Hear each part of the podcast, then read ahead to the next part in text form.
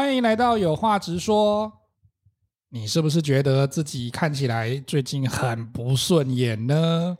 看着镜中的你，觉得很欠揍？不会哦，我每天都被我自己美醒哦。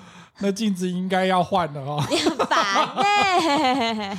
俗话说：“一日不读书，便觉得面目可憎。”大家，你这一个月读书了吗？我应该换一个方式问哈，请问你从工作到现在？如果已经三年以上了，你每一年有读一本书吗？读一本书很简单吧？哎，我要先界定一下哦，有一些杂志跟一些轻薄无聊的小说不算。哎，小说很疗愈哎，现在小说很困难，呃，你知不知道现在小说很困难？写那小说不是只有薄薄一本的言情小说，现在一写都要写好多本哎。可是也看不到一本吧，我在猜。哦，有可能哦。现在啊，世界变化实在太快哈。如果你都不念书哈，不是我们小时候那个被逼的念教科书这种念书法，不是。如果你都不看一些哈增长你知识或者是充电的一些书。你可能就快要被世界淘汰了，都不知道哦。哪这么严重啦？很哦，你危言耸听呐、啊。我们来举一些名人哈，以前写作文都要举名人来做佐证嘛哈。你该不会是要写说啊那个司马迁呐、啊？哇，读读书读多少，然后才可以写《史记》这一种古人吧？没，我们来讲近代的就好了。多近 多近？日本的明治大学的教授哈斋藤孝告诉你说。阅读力才是你的秘密武器。马云也说过，成功人士不读书，他就一定会往下滑。哦，看过周星驰电影吗？有，周星驰的电影很好看，对不对？嗯、不管是包龙星，还是那个唐伯虎，唐伯虎，或者是龙零零七啊，零零七，或者是龙过鸡年的逃学威龙，都很好看。你知道为什么电影好看吗？后来的功夫也很好看，自编自导自演嘛。对对对，嗯嗯，要做到自编自导自演的这样的导演，事实上他是一个读很多书的人。哎，对，那个台词他写真的不容易。对，脸书的创办人那个马克啊，哈，佐伯格他也一样啊。二零一五年，你猜他读完多少书？多少书？他读完，他给自己设定的目标，那一年他要读完二十三本书，后来有完成。哦，那目标比我少很多，比你少很多。好，我读的还比他多哦。好，再一个近一点的嘛，你说啊，那个一个在香港啊，一个在中国啊，在日本啊，都不是在台湾啊，台湾都没有这种事。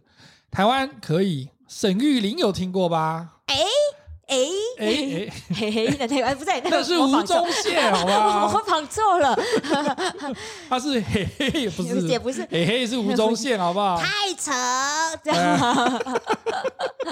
我是威廉神，对对对对对，这才是好不好？沈玉琳呢？那荧幕前呢、哦，言行很夸张啊、哦，他也是做过制作人嘛，节目制作人的。可是你知不知道呢？私底下他事实上是一个很爱读书的书虫。真的，他有坦言过说呢，这是他个人的追求。虽然说，因为做综艺节目的，没有人会喜欢哈这样的一个主持人或者是制作人，他是一个一直告诉你我是个书虫，我读过多少书的这个部分嘛哈。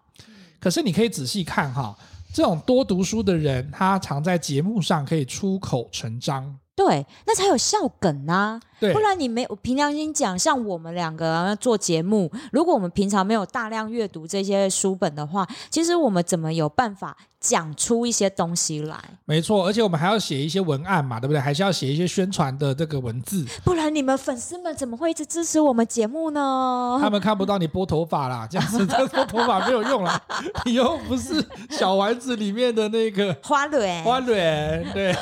所以除了一些人生的阅历之外，哈，其实我们在职场上，我们会规劝大家要保出饱读诗书啦，哈，嗯，因为你看哈，不管是荒谬大师沈玉琳，还是我们看到的一些成功的企业人士，他们其实读书就是他们在繁忙的行程之中，还是会排进去他们生活的一个部分，哈。你知道我们 Podcast 圈，嗯，真的就有一个对。知名的 Podcast 读书读到出名，然后呢，原本斜杠，然后来辞掉了年薪至少百万的工作，然后直接变成把 Podcast 变成正职。就是那个，就 就是那个发型很像小丸子爷爷的那个吗？谁？不是吧？没有吧？他头发很短啊！你很过分呢、欸！我们会不会被他节目封锁、哦？不会，不会，不会，那是智慧的象征。小丸子的爷爷是很常出口出智慧之语的。你误解我的意思。不是，我突然间觉得你嫉妒人家帅气。没有，你嫉妒人家身材好。没有，他只是收而已，他哪有什么身材好？你看到哪里身材好了？女生的欣赏角度总是跟男生不一样的。啊，是是是是。是谁啦？我要说的是瓦基啦。哦，瓦先生基呀、啊？不是，你这样我真的会觉得我们会被他们的粉丝给封锁。不会啦，不会。我想瓦基呢，嗯、他原本是写部落格，对，因为我很爱看书的人，所以我每次呢，因为而且我只买。当季的新书，我之前我一年都要要看一百本书，而且我都有书单，嗯、我都有记下来。那我就会，比如说我要买一本新书之前，我都会先看一下有没有一些相关的评论。所以从以前，我就会先注意瓦基的部落格，是，就我看他很久很久。嗯、然后呢，他后来呢就开始就是 podcast 起来，他也开始经营 podcast，对，然后也就累积很多粉丝。对，我真的是还蛮佩服他的。嗯，你知道他一个人哦，单口节目哦，对，然后。然后那个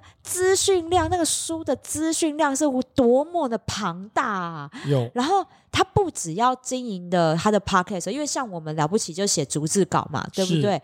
没有，他的部落格同时也在做哦。然后那上面的图文有多精致啊！嗯。现在他还把他的音档然后变成 YouTube。嗯。然后你知道那些书，你要想了他。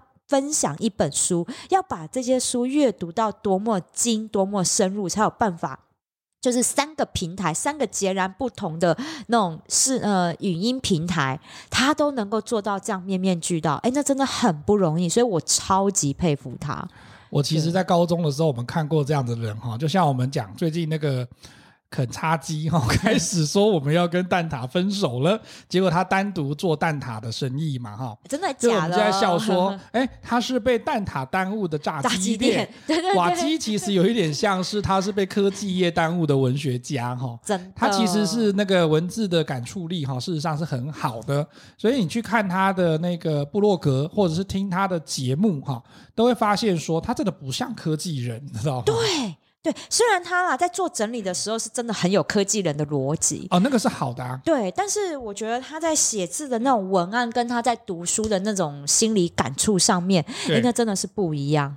对，所以其实哈，开卷有益啦哈，书中自有黄金屋这件事情，嗯、虽然说听起来很像陈腔陈腔滥调，可是呢，您想想看哈，如果你一年读不到五本书哈，还不是五十哦，是五本书，也就是说一个月都不到一本的话，表示你读书的原力都还在睡着了。真的，我觉得哈，读书也不要大家。讲的这么的严格，很像一定要读什么书。嗯、像我的话呢，因为我自己我们在做节目，我要学习怎么样学脚本，所以像我自己之前有去华视的编剧班学怎么做写写剧本哦。真假的？真的啊！我跟你讲，我有写写写写剧本，然后呢，没有学过正音班就对了。没有，我们应该下次去报名一下。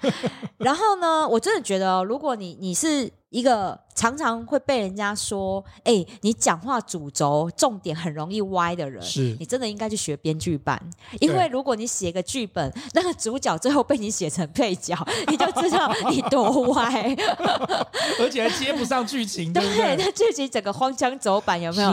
那个就是这个真的是编剧班，我觉得是大家都可以去上，因为他他不是真的只有在训练写剧本，他在帮助我一个呃思考逻辑的一个架构。”我我觉得那个编剧班很有帮助，嗯、所以也是因为这样，我会开始看剧本，对。然后呢读电影，那就是电影就不是只是纯粹看爽片，然后去去那个欣欣赏而已，就会你会去读懂它里面的一些设定背景等等的整个剧情走向，嗯、所以我就每年我都会给自己一个目标，就是我要阅读一百。对。我不只是，我还包含了，就是比如说产业界的一些相关的杂志啦，嗯、然后呢，戏剧我会看，然后呢，工具书一定要，而且我现在工具书不止芳疗书，我还有职场上面的创业有关的，然后任何行销有关的这些的书，然后这些要加起来一百。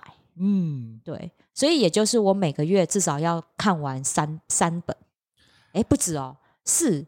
还是五？你一年一百 除以十二，大概 我数学不是很好，将近九本到十本左右。反正我每年我就反正我就算进度嘛，就是就都在进度上。对啊，就很可怕。哎，你这样等一个礼拜要看两三本呢？要啊，要啊！我光是杂志就一定要至少一定要看三本嘛，每个月一定是三本杂志。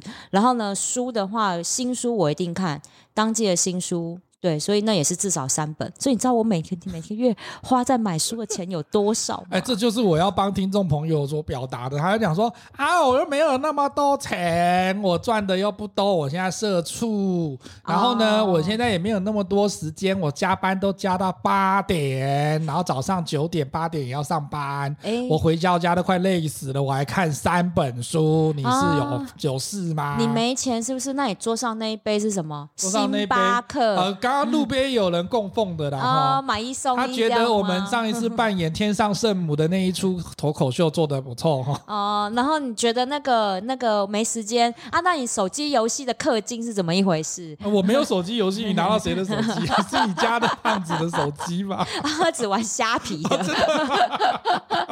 等一下，他们有很多的理由跟借口哎。但是不行，我觉得哈，我非常鼓励大家一定要看书的原因，就是在于书本是。最便宜的知识投资，对，真的，你一本书才三四百块而已啊，嗯，那你你也不要给自己定的很像很高很高远的目标，要一百，而我也是累积而来的一百，我是慢慢的进步。那我们可不可以先从至少一个月两本书开始？一个月两本书，大概是你就定个七百块好了，对，对啊，你知道上那个网络书店买都有打折，两七百块两本书一定有。嗯，对，那好啊，那就这样子，你一个月两本书，其实不难呐、啊。就咖啡少喝两杯就应该有了。对，拜托多喝水，有益身心健康啊。或者是说，因为我发现现在我们有的很多的朋友哈，或者是我们的学生，他们没有读书的动机，都是因为他没有找到那个兴趣或者是习惯。嗯，我觉得可以从这几个角度来去说服大家哈。嗯，如果你真的觉得你没有那个兴趣，那你可以找你有兴趣，就像我之前谈职场英文的一样，嗯，内容有兴趣，你才会持续的做这件事情。对，那你讲怎么会知道你的兴趣在哪呢？因为有的人觉得说，搞不好我喜欢看运动类的，可是我也是看没几部，我就觉得就觉得很想睡觉啊，哈，嗯，这个年代真的有不同的刺激跟那个触发，你可以用几个方式哈。首先第一个。刚刚那个米萨都讲到瓦基的这个 podcast 哈，他会介绍很多的书，对，你不见得每一本都喜欢，可是你可以从他的节目介绍的某一些类别，如果你有兴趣，让他讲一遍给你听，然后呢，看看他讲的内容跟他的这个陈述是不是能够让你觉得有兴趣，对，有兴趣，然后内容是你想要继续再往下看的，我觉得那就可以把它买回家了，对。那如果真的不想买回家呢？米沙豆也会介绍我们一个 App 吧，对不对？哦，对，我跟你讲，这个 App 真的超多免费的书，你都可以看。那就是呢，叫做 High Read Three。High Read High Read 三，就是 High Five 的那个 High 哈，不是 H I 啦哈，啊就是 就对对啊，就 High Five 的 High 啊。哦，我在讲那个人家卖咖啡的那个 High Five。哦，我想说什么 High Five？High 的那个 High 哈，然后呢那个 Read R E A，就是阅读的那个字啦哈。对，High Read Three 第三代。对对，因为它这个这个软体呢，这个 App 只要你有市立图书馆的借书证，是你就可以上网借书。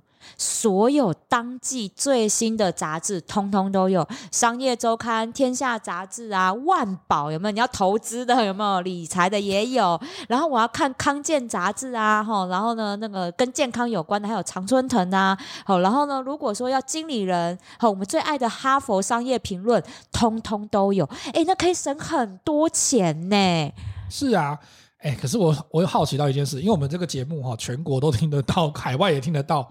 全国在台北市以外的部分，它这个 High Read 还是有可以到他们的当地的市立图书馆的这个联系。可以啊，可以啊，可以啊，只要是你有市立图书馆，甚至你是大专院校的图书馆、哦、借书证，都可以登录，你就可以直接借那一个那个呃图书馆的线上馆藏，哦、就是它有什么线上书籍，你通通都可以借。对，哎，其实像市立图书馆啊，我很多就是有些新书都有在上面，都有不错的书，都可以阅读，很多、嗯、免费，对免费。那还有没有一种经验哈？因为个人的那个。缺点要暴露出来了。什么？我们有没有很多人那种哈，去逛书店，或者是听完人家介绍，觉得说：“哎呀，我要奋发图强，我就把那几本书都买回来，然后买了那两手两袋的那几千块的书，哦、哇，然后回来之后就放在那边，诶然后就 就放在那边。”哎，我我真的蛮多朋友是这样的，然后呢，我其中一个，你知道，好，这是我我这个人就是这样，我只要一买东西回来，只要是新的，我一定会当场用，当场使用，啊、就是新书一定当马上看，新衣服一定马上穿，新鞋子是直接穿出来的那一种哈，包包也是直接背出来，马上。我跟你讲，只有我买预售屋到现在都还住不进去，还在盖，还没盖好，不能住啊！史上最长的买东西买最久的一次都还不能用，它是一个好的投资啊。对，所以我觉得。我觉得这是缺点在哪里？为什么一口气买了这么多书，结果却没有动力放在那里？各位，嗯、书你摆在那里没看，它也不会变成你的啊，它还是那个书的啊。我们多想要跟那个哆啦 A 梦里面那个记忆吐司，把它压一压之后，然后吃一吃，或者是哦，以前就想说啊，那个把那个书都盖在脸上，或者是冻在枕头底下，从以前到现在，觉得说它就会自动进去哦。怎么可能？你还不如就是看一下，要不要研发一下，投资一下哪一个？科技大厂的晶片，可以到时候就是把那个书直接变晶片，然后插到我们太阳穴里面，有没有？我们哇直接输入这样子，那还比较快。那还考什么？那还考什么大学联考？就直接这样就好啦。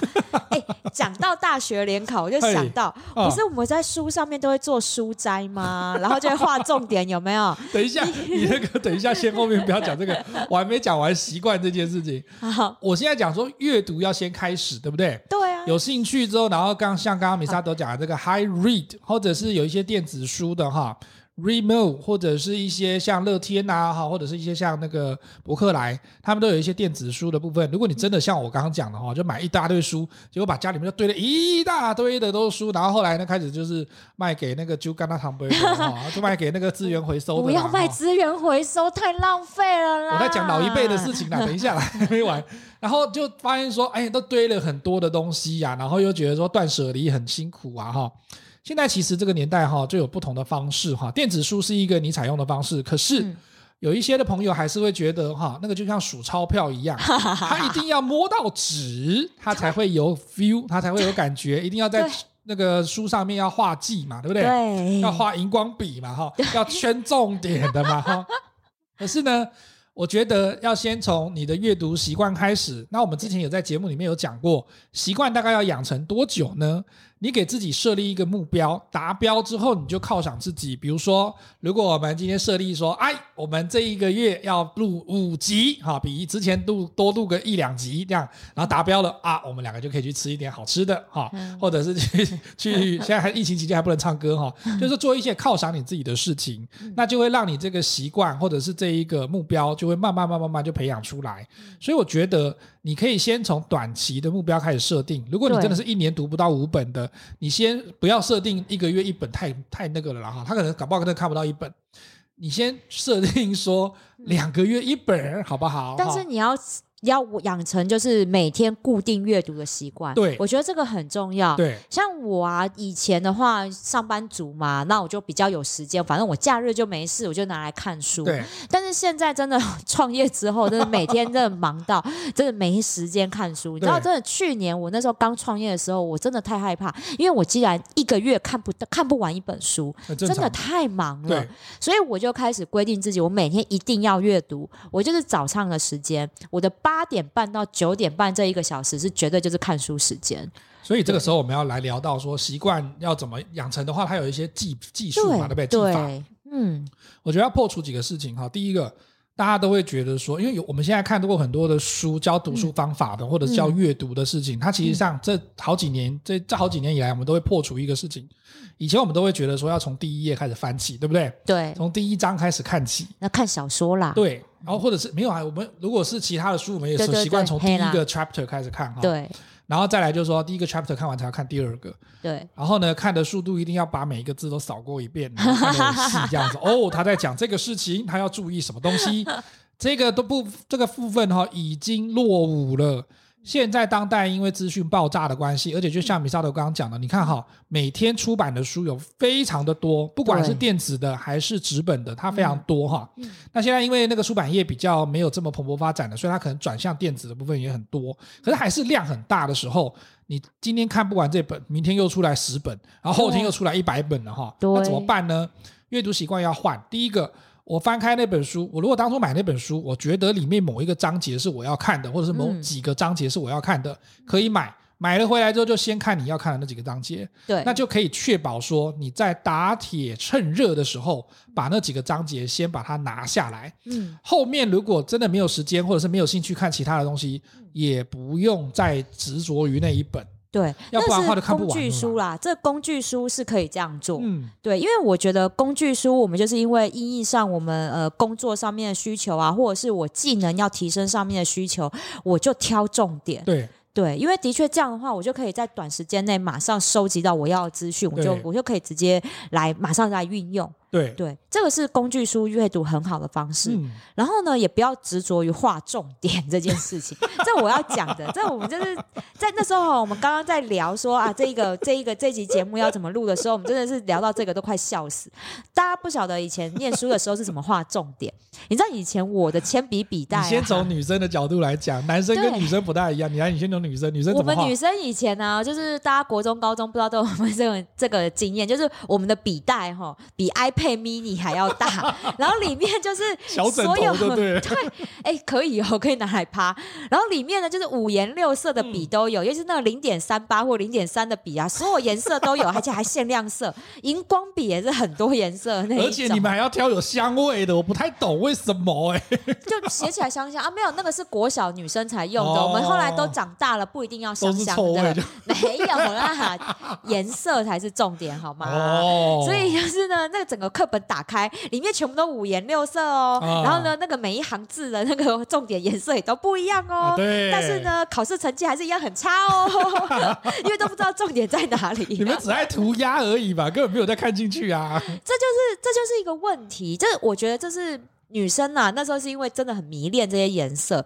那但是你到长大之后，你开始阅读这些书，我自己是不习惯在书上面有任何注记的人，因为我就是这是我的阅读洁癖。对，我要做笔记，我一定是另外做，我不会写在那本书上。哦、然后我的书，我那时候在看的那本书，我会用书皮把它包起来，因为如果这本书好用，我喜欢，我要把它留下来，我希望它可以完完整整的留下来。月历纸书皮吗？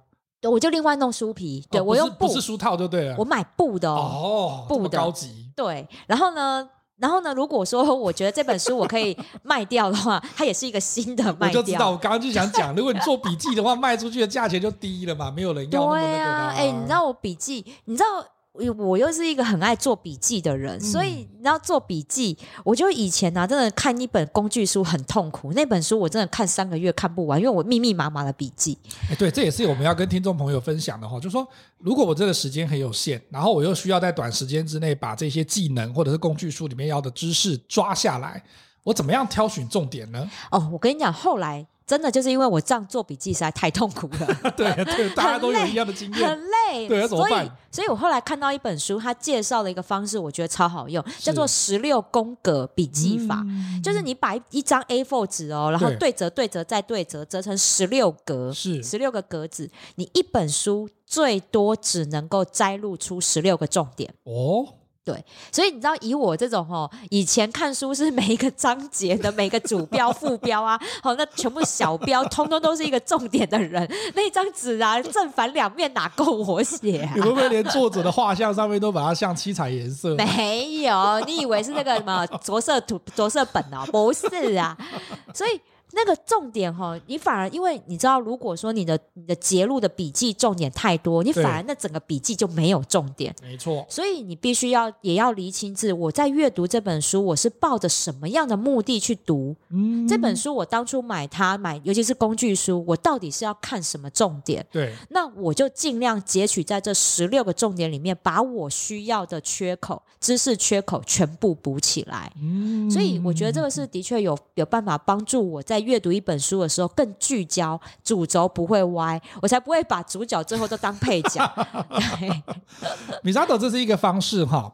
我以前在念研究所的时候，我们要看大量的那个期刊论文，然后都是英文的哈，然后老师都不手软，老师都会觉得就说这已经比学长姐的少很多了哈。每次跟我放狠话，然后每每一个礼拜大概将近三四十页、四五十页的英文的这种期刊论文的时候。我们那时候只有三个同学哈，包含我三四个同学吧哈，只有一个是女生，虽然我们都不把她当女生啦。你很过分，你到现在也没有把我当女生啊？你是不是一那个世界里面只有男生而已啊？啊，因为你们也没有把我们当男生啊。总总之呢，我们那时候就想说，哎呦，那么那个量这么大哈，好几千字的这种英文，然后又不是我们熟悉的语言，那看起来那个阅读起来更痛苦。然后你又 被逼着上课，然后呢，我们那时候就第一堂课就是。发完那个论文之后回家，第二堂课就要来开始讨论了嘛。然后我们就看到我们有个男同学哈，他是一个那个补教界的老师啦，哈，他年纪稍比我们长一点。然后呢，我们就看一下，哇塞！然后那一起上课的时候，看到他那个那个期刊论文上面那个 paper 上面就是，哦，就是跟米沙都讲的一样，哇，这画重点，七彩颜色，然后又荧光笔又干什么的，然后又一堆注记。然后我们想说，哇塞！果然年纪大一点点就是不一样哦，嗯、就是会比较认真，而且呢，他可能就是都看得懂。然后我们就白等，然后有时候我们只有画一些简单的这样子，然后想说啊，那上课来。然后老师上课的时候就第一个就问一个问题，我们 我觉得这个也是我们等一下会讲的技巧哈。他就问一个问题，就说：“请问这一篇在讲什么呢？”我们那个同学画了那个七彩颜色的同学居然答不出来。嗯然后后来问细节里面哈，比如说，哎，他为什么用这个方式得到这个结果呢？他还是答不出来，他有点努力的翻哦，就跟米沙头刚刚讲了，就是说七彩颜色跟什么东西都画完之后，成绩还是考不好 的，那只是在催眠自己，就说我很用功，我很努力，我很认真，但是你没有得到个中的道理啦，就是不知道在看什么啦。对啦，你只是告诉你自己说有有有，我都有画重点，有有有，我都有把它记起来，这样子，就是用错方法。所以我觉得他可以用另外一个方式哈，这是我们在看以前在研究所的时候看大量文章的时候用的方式。第一个，我们会非常快速的先扫完所有的东西。嗯，我们今天如果它不是你在你的专业领域上面一直会重复使用的哈，比如说每天都要用，或者是每个月都要用的这种技能，那它就必须要非常熟练。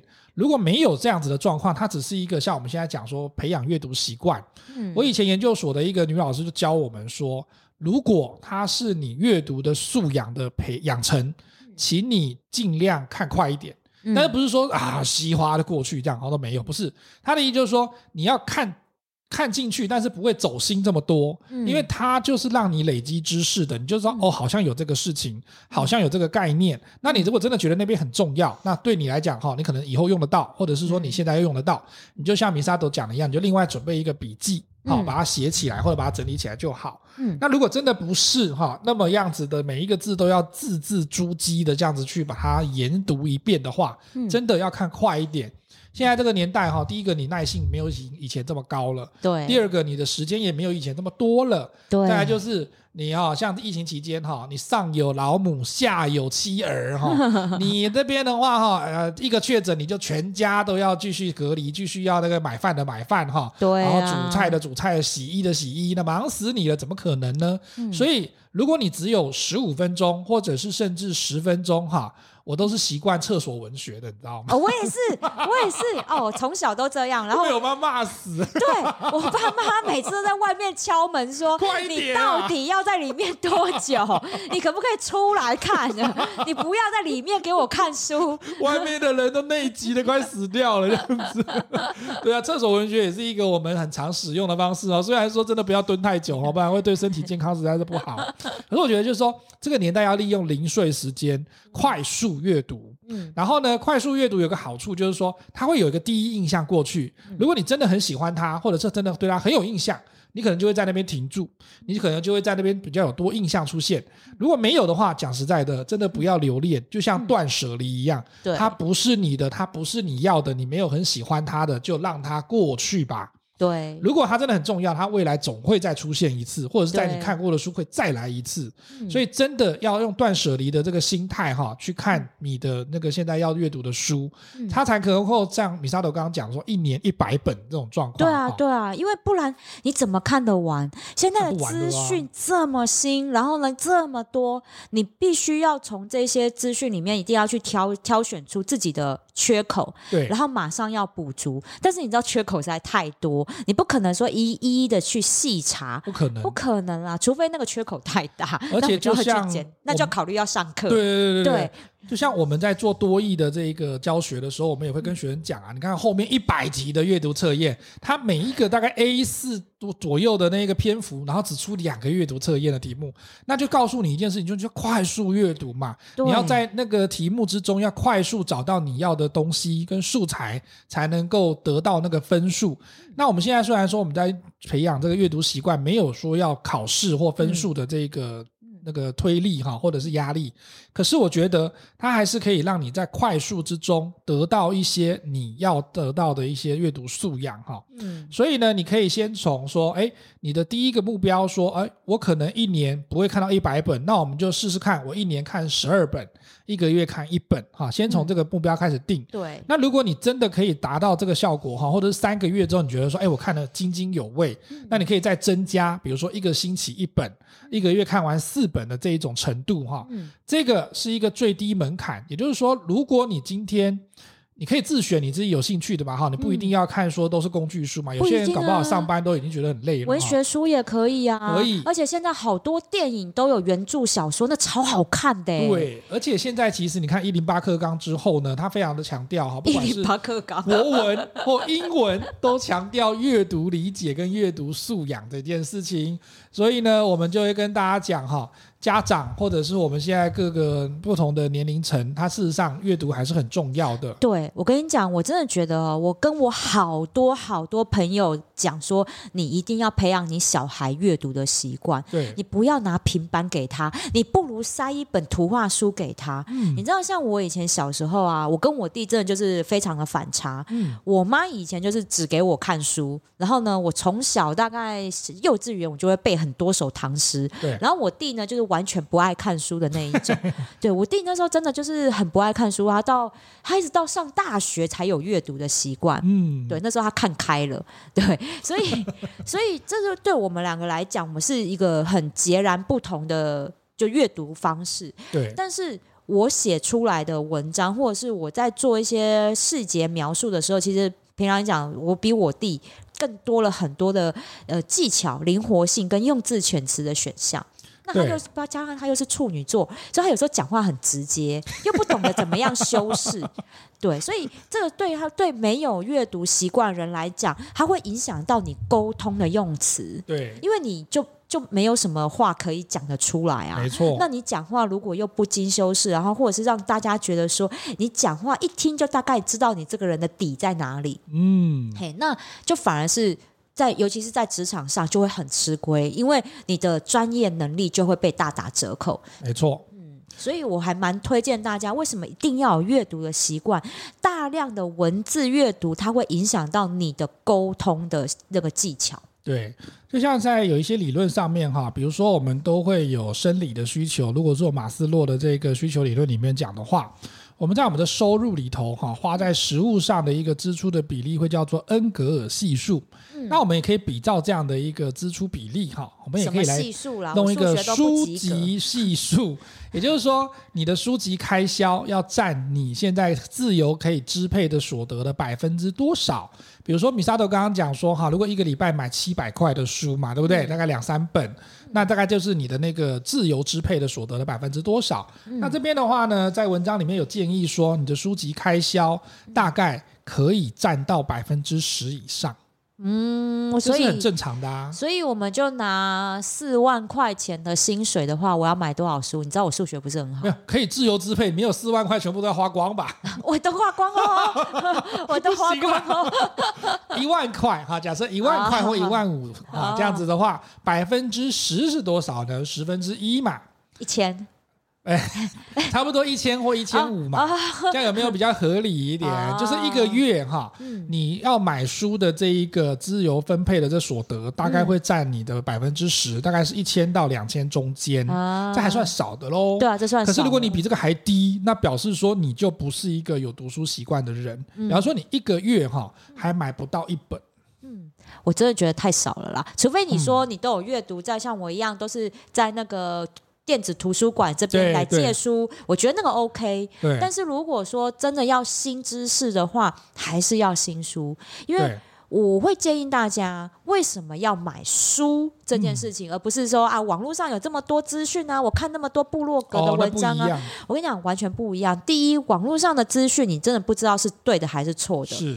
那如果说透过出版社，至少有专业的编辑，他会去先审核过里面给的资讯会不会是对的？嗯、因为我有好多个出版社的编辑朋友，他们说哦，真的每次看那个书稿校对，那真的很花脑力。哎，对，我们来业配一下哈，所以我们远流出版社出的书，大家都可以参考一下。哦，对，因为它是一个老字号的出版社，而且那很多的工具书、商业书真的都很不错，文学书也都很多。对，所以我还蛮推荐大家都是可以去买新书，因为书呢，它是凝练了各种知识的精华在里面，嗯、所以书一定是，我觉得那是可以出一本书是不简单的啦。对，对，所以你可以生活里面在自由分配的这些所得，如果你还花不到一个百分之十哈，就是一成在书上面的话。嗯严重一点的话，作为一个社会人士哈，你根本是让你的自己的地盘哈不断的下陷，因为你不进则退。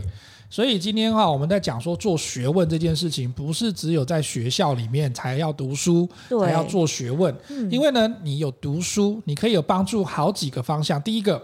你可能会沉浸你的心灵，你因为想静下来就会看书嘛，哈，对，这是一个精神层次的方式。嗯、另外一个是物质的，比如说有看一些理财的用书嘛，对不对？对，教你怎么做指数型的这个理财哈。哦，ETF，哎，ETF 的啦哈，让可爱的钱继续滚到口袋来。对对对对对，所以这些理财哈、金融类的书啦哈，或者是像运动类的啊，怎么样做瑜伽，帮助你哈，它有图片嘛哈，或者是有一些影片可以帮助你去。舒缓一下你上班的这种哈腰酸背痛，这一些哈医药类的、运动类的，事实上看完之后，它其实都会帮助你修身哈。对。那有一些呃朋友们有宗教的信仰，或者是他对哲学哈，就是说。啊，我们之前不是讲黄金圈理论嘛？对对对，他讲说为什么我要做这一个工作？哈，比较哲学观的哈，心灵成长、心灵成长的哈，心灵鸡汤类的这种精神范围内的哈，你可以一边点着哈米萨豆的精油哈，然后一边 看着这样子的一个精神层面的书哈，这样其实都会帮助你去拓展你在知识教养上的一个广度。嗯，因为你越看越多的时候，你才会知道世界。很大，真的，然后人真的很渺小。好，最后我要加印一件事情，同场加印一个技巧。哦，你看哦，因为像我，我可能年底就要搬家了，哦、对，对，所以，所以你知道我那满柜子、满满屋子里面的书啊，真的很可怕。哎，对对对，怎么办呢？我们这个也是断舍离很难啊。对，你知道我每次啊，我在读书会里面啊，大家成员就是说：“天哪，那么多书到底要怎么办？哈，那都是要舍不得丢啊什么的。”以前早期有赠书，记不记得？我送给亲朋好友送书，但现在你知道不知道往哪送？因为现在大家都不看书。对啊。所以其实现在的书，我觉得为什么我会把我的书摆的，就是照顾的这么好，就是因为我后面的书我都可以拿去卖二手卖掉啊。然后网络上啊，就会有一个网站叫读册，我都固定去那边卖。对对，他册，因为他呢就是可以专门卖二手书，所以我的书都是很，因为我都买最新的书。对，那我大概三个月内，我就会把这些新书给看完，所以要留的我就会留下来，甚至如果值得留，我是直接改买电子书。然后就让它留在云端，然后实体的书我就直接通通都送去那边二手卖。对，它那个有个好处就是说，你可以帮忙卖二手书，你也可以在上面买到一些已经绝版的二手书。对，我在上面买到超多绝版的科那个工具书。对，以前是我要买那个像是跟芳疗还有保养品相关的那些皮肤用书啊什么的，很多都绝版了。对，哇塞，我都买得到，真的很不错。所以我会觉得说，这些都不是说你不读书的理由，说啊家里没空间摆啊，好啊我有阅读障碍，看到那个书的文字我都感觉他说他在跳动哈，我没办法好好阅读。哎，我真的听过这种理由哎，他说我有阅读障碍，因为我看那个文字啊，每个文字都在那边抖动，我没办法专心看哦。可能眼镜要换。你看，你如果说你真的有阅读障碍，没办法读字，你至少可以用听的，好有这么多的优秀的 podcast，然后再分享这些书的精华，对，你都可以去看。好，那如果说哎觉得没有钱买书，我们也有做这些电子图书馆，免费可以借阅。好，那当然如果有钱买书，家里面啊没地方放，没有看完了还可以二手卖，嗯、啊你值得收藏的，你就可以换电子版。对。这么这么多的方式都不应该是你说我没有阅读习惯或我不爱看书的技巧，因为现在人如果不爱看书，凭良心讲啊，讲现实一点，你要在职场上升官也有困难呐、啊。对啊，所以以前就讲过嘛，以前我们在读国文的教科书里面有讲过一句“落花水面皆文章，处处留心就是皆学问”啦。所以其实哈，你从不断的观察，然后在不断的领域的这一种哈阅读啊，大量阅读。基本上哈，不管他到底有没有看进去，就像以前小时候，我妈都很习惯让我们看。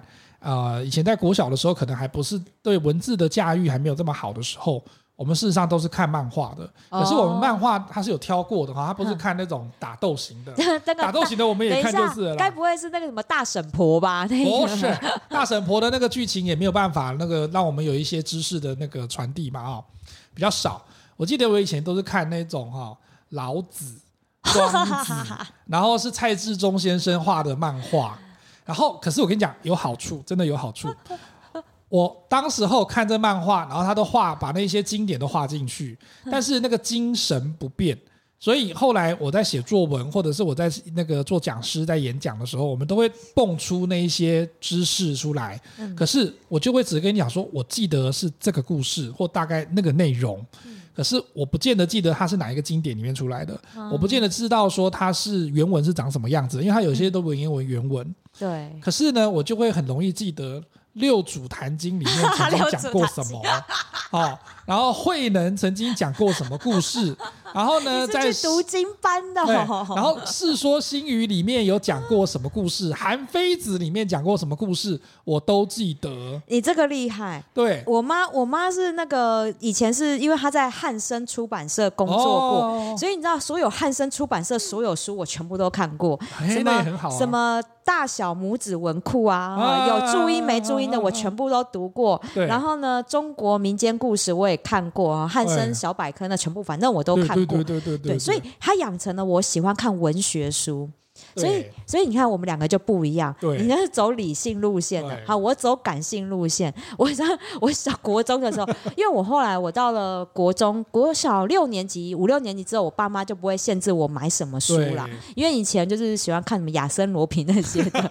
然后后来，你知道有一次，跟我哥是同一个路线。你知道有一次国中的时候，我买了一套书回去，就放在我家客厅的书柜上。对，我爸一直都不知都不，他们不会去看我的书柜。你知道那是什么书吗？我知道你跟听众朋友讲，我有听你讲过这个《失乐园》。我国中我就买了《失乐园》回来看，然后我就觉得哇，那真的是日本日本的那个情色文学嘛。然后我就觉得哇塞，原来就是就是不一样那种文学欣赏角度。直到我爸有一次他在看电视的时候，有一个新闻报道在讲《失乐园》这本书的时候，哇，里面多情色，他猛然看到书柜上面就有那两本上下集，他吓死，他说这谁？买的？我就说哦，我买的啊。他说你知道里面是什么吗？我说我看过啊，爸，蛮精彩的，你要不要看一下？所以说你是不是女的？你自己说。不是。那是文学，所以你知道，哦、所以这呼吁，这是呼吁听众要注意小孩买的书吗？没有啦，情色文学也是一个在文学史上很重要的一个经典。对啊，就是我会觉得是说，你不论是什么样的书，我觉得都可以尝试。文学书有文学书那种陶冶性情、舒压疗愈的方式啊。对。那工具书又是能够帮助我们在知识上面补足缺口，然后增进技能的最便宜的一个投资。对。所以我会觉得说书。真的很重要，你不能不看。而且我觉得它其实真的是精神传递的一个最直接的工具，哈。对，你其实有这样子的一个，像我最近前一阵子在看那个外商 CEO 的内商的每一天，哈，玛格丽特写的那本书，我真的觉得在里面获益良多，哈。后来再看他的一些那个受访的一些画面跟那个节目。我也会觉得说，我们不见得会从事那个行业，就跟我们在演讲会里面会碰到非常多的人，嗯，不见得我们会拥有他的人生或行业，也不见得会再走一遭他那一个做过的工作。可是你可以从他的一些文字，或者是他的一些受访的画面，哈，从这样的一个精神层面做传递，让你得到一些职场上面。必备的充电的素材，嗯，所以这也是为什么我们当时候做 podcast 做那个有话直说的原因。嗯，如果你不爱看书，你可以听 podcast，你可以听我们的节目。嗯，我们节目之后呢，也会在那个某几集哈来介绍一些非常实用的书，不见得是你喜欢的领域，但是我们都会劝你可以听一听，可以看一看，它都对你是有非常大的帮助的。嗯。那我们今天有话直说就到这里喽我们下次见拜拜。